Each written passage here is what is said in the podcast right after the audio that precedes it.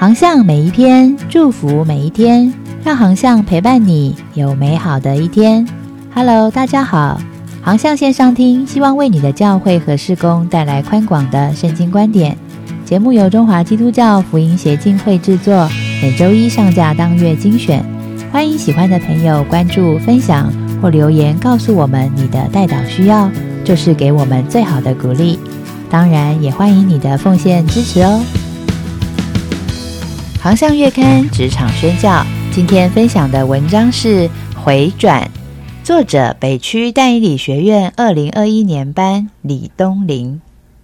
哎呀，听到职场小组这四个字，身为职场基督徒的我就觉得很难。是不是一定要很厉害，或者是灵命很强的人才能够开始职场小组啊？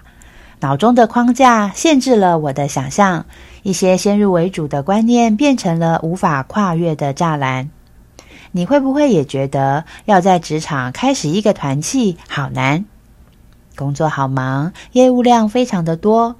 虽然曾经想要积极的参与职场小组，但是不知曾几何时，参与的次数慢慢的变少，从每周一次到两周一次，再到一个月一次。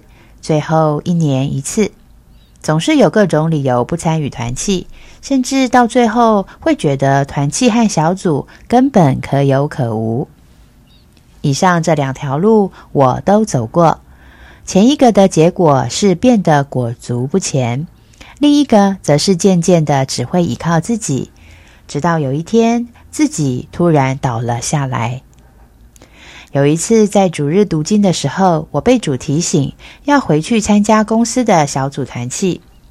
于是我向主悔改，因为过去我曾经找了很多不去小组的理由，一想到要参加小组就觉得累，也没有分别时间来祷告，甚至连为自己工作的祷告都没有。感谢主的怜悯，为我预备了一位一起祷告的姐妹。让我们开始了每周一次的祷告小聚，因为我也是姐妹，如此一来就可以坦然的分享祷告。马太福音十八章二十节记载：“因为无论在哪里有两三个人奉我的名聚会，哪里就有我在他们中间。”不久，我被要求负责一个专案影片的企划，但是因为没有这方面的经验，也没有头绪，种种压力和困难接踵而来。当我不知道如何开始下一步的时候，就找职场伙伴祷告。有时候实在太难了，所以不止一周一次祷告，而是只要一遇到困难就祷告，常常寻求主的帮助。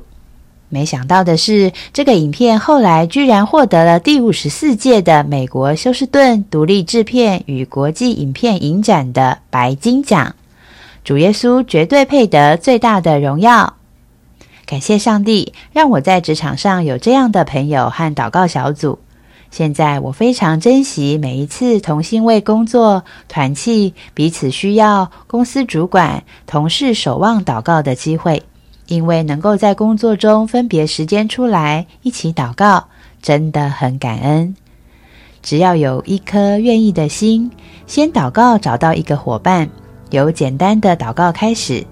很奇妙的，你就会看见并且经历主开道路的恩典，慢慢的就可以从两个人的祷告发展出祷告团契的小组。新的一年，愿我们启动奇妙的祷告旅程，一起经历充满恩典的回转与改变吧。月航上的文章祝福您有美好的一天，我们下一篇见。